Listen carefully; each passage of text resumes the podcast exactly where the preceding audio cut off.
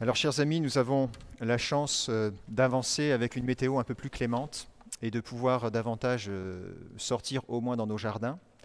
Et j'ai eu l'opportunité euh, il y a deux semaines de pouvoir faire le tour du presbytère, maintenant qu'il y a moins de neige. Et j'ai eu la chance de retrouver ce bon vieux plan de chou kale dont je vous ai parlé l'an passé. Vous vous souvenez, ce bon vieux chou qui s'était fait ratiboiser par la marmotte. Alors, je l'avais laissé pendant l'automne et quand la neige a fondu, il était encore là il est réapparu. Il avait même des pousses vertes. Alors, euh, j'avoue que pour moi, c'était une petite expérience quasi pascale de voir euh, le chouquet ressuscité. Je me suis même pris à louer la marmotte qui, grâce à elle et par son malheur, avait fait que ce chou n'était pas passé à la casserole et qu'il était encore là et qui avait pu continuer à vivre. Sauf que, chers amis jardiniers, tout le monde n'écoute pas les consignes de confinement du gouvernement. La marmotte est sortie de son trou à nouveau, elle aussi. Et elle est venue à nouveau ratiboiser le chouquel à peine trois jours après que j'en ai fait le passage. Donc, frères et sœurs, c'est sûr que l'expérience de la résurrection du Christ est bien plus profonde que celle de notre chouquel. Dans le même temps, peut-être que cette petite expérience a quelque chose à nous apprendre dans ce temps un peu particulier, où peut-être des fois on a le sentiment d'être vraiment bien vivant, et puis à d'autres moments on a l'impression d'être bien plus mort qu'avant la fête de Pâques on est un petit peu éprouvé dans ces temps euh, complexes.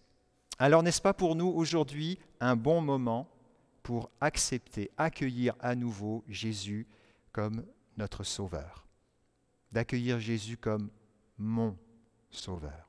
D'accepter que c'est lui qui me sauve, qu'il n'y a pas de nom, d'autre nom sous le ciel par lequel nous puissions être sauvés. D'accepter qui dit accepter dit que cela prend euh, un chemin, c'est un cheminement, c'est un passage. Et accepter, c'est souvent un passage de l'extérieur à l'intérieur, d'événements extérieurs vérifiables, que l'on peut mesurer, que l'on peut constater, qui nous conduisent à une adhésion intérieure, un consentement.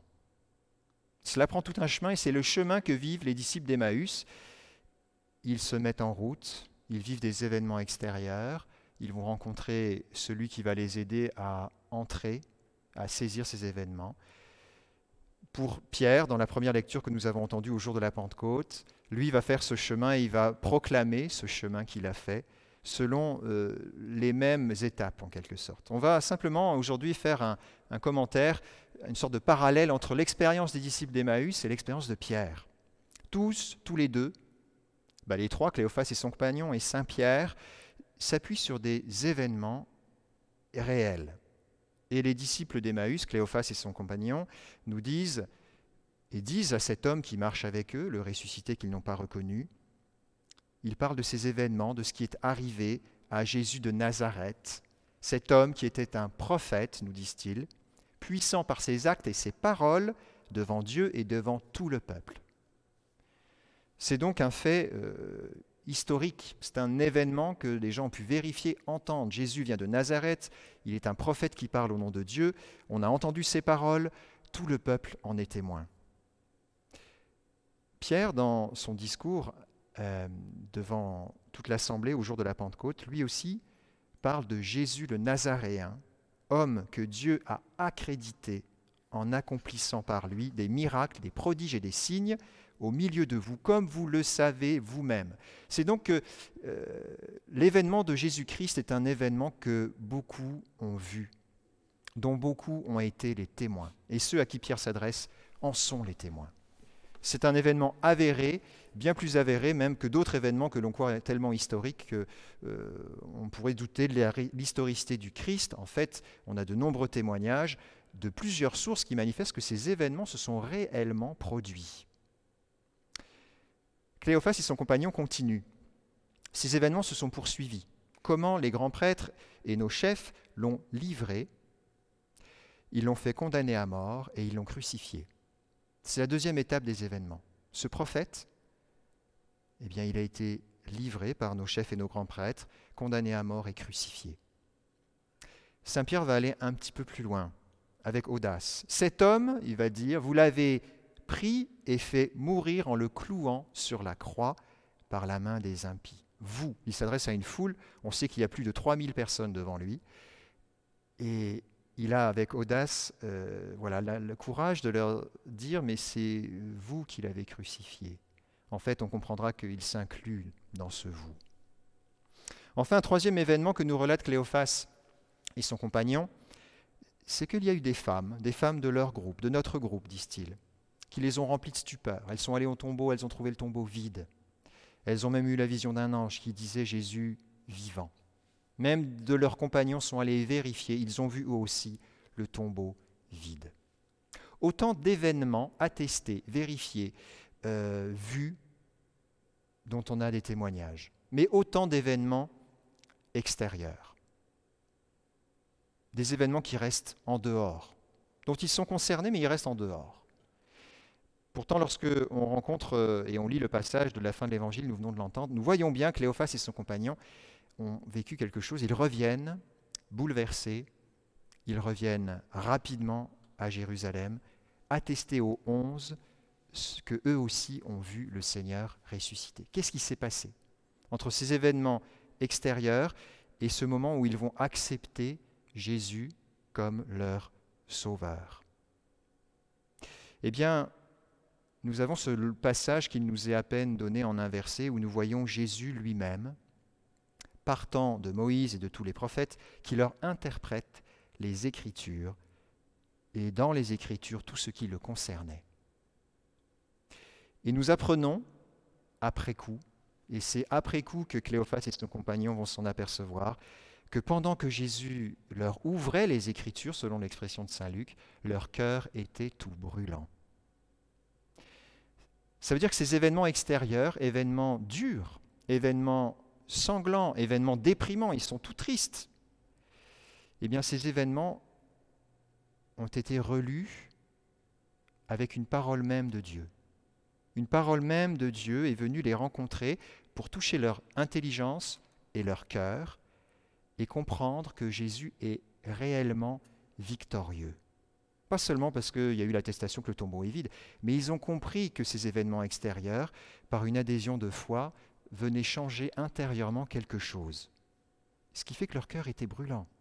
Et ils sont retournés, refait le chemin inverse de deux heures de marche d'Emmaüs à Jérusalem, ça fait quatre heures de marche le soir, la nuit. Ils sont revenus pour attester de cela. Pierre va faire lui aussi cette expérience une expérience intérieure. Lui aussi a entendu tous ces récits, ces événements euh, difficiles dont il a été le témoin et même l'acteur en partie. Saint Pierre s'est vu sans force au moment de l'arrestation. Bah, il en avait encore un peu. Mais au moment de la condamnation et du jugement, il n'était plus vraiment là, il était impuissant face à ce comme rouleau compresseur des événements qui s'enchaînaient. Peut-être que Saint Pierre s'est senti un peu complice en tout cas, il a gardé une parole qui nous redonne dans l'explication qu'il donne de ces événements. Il n'était pas possible que la mort le retienne en son pouvoir. C'est une parole du psaume 15 et 16 que nous avons chanté tout à l'heure. Il n'était pas possible que la mort le retienne en son pouvoir. Évidemment, cette parole s'applique au Christ. Mais évidemment, Saint Pierre, qui lui-même a communié à la mort de son Sauveur par sa trahison, par son péché, par sa mise en échec, lui-même a goûté à cette mort. Et lui-même a gardé cette parole dans son cœur. Il n'était pas possible que la mort le retienne, me retienne en son pouvoir. Autrement dit, l'expérience intérieure que fait Saint Paul, c'est que la victoire du Christ sur la mort, ce n'est pas seulement un événement qui ne le concerne pas. Ce n'est pas seulement un événement historique et puis c'est comme ça. C'est un événement victorieux pour lui-même. Saint Pierre goûte à sa propre victoire dans la victoire de Jésus, victoire sur sa trahison, victoire sur son péché. Son péché n'a pas éteint la flamme. Le Christ est réellement ressuscité. Alors Saint Pierre peut, au jour de la Pentecôte, et ça va être le don qu'il reçoit, le don de l'Esprit, va lui permettre réellement de choisir, d'adhérer, de pouvoir accepter Jésus comme son Sauveur, celui qui est victorieux euh, de la mort qu'il a atteinte, de la mort de son péché. Il a accepté Jésus comme son sauveur. Idem pour Cléophas et son compagnon. Ils ont accepté Jésus comme leur sauveur. Frères et sœurs, c'est ce qu'on appelle l'annonce kérigmatique que fait Saint Pierre dans sa première prédication. Il a une grâce incroyable, un don de l'esprit fantastique. En ce jour-là, une prédication, 3000 convertis. C'est le rêve de tout prêtre quand il prêche. Nous, on est plutôt à 3000 prédications et on ne compte pas les convertis. Mais on l'espère avec audace que le Saint-Esprit fasse la même chose. C'est une œuvre de Dieu qui touche nos cœurs. Mes frères et sœurs, je voudrais nous inviter en ce jour où nous entendons à nouveau le kérigme, qu'il est bon de réentendre, eh bien de rechoisir Jésus maintenant. On va vivre cette petite démarche ensemble. Euh, à l'écran va s'afficher maintenant une courte prière qu'on va pouvoir lire ensemble, par laquelle nous allons accepter Jésus comme notre seul et unique Sauveur, comme celui qui nous apporte la victoire du salut par sa mort et sa résurrection.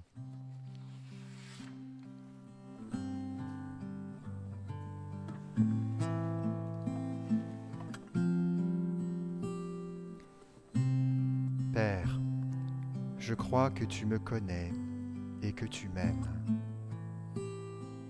Je n'ai pas toujours choisi de t'aimer et j'ai rompu ma relation avec toi par mes péchés. Merci d'avoir envoyé ton Fils Jésus, qui a manifesté ton amour pour moi sur la croix. Seigneur Jésus, j'ouvre la porte de mon cœur et je t'invite à venir au centre de ma vie pour être mon Sauveur et mon Seigneur. Guide-moi par ton Esprit Saint et aide-moi à vivre l'évangile de tout mon être. Amen.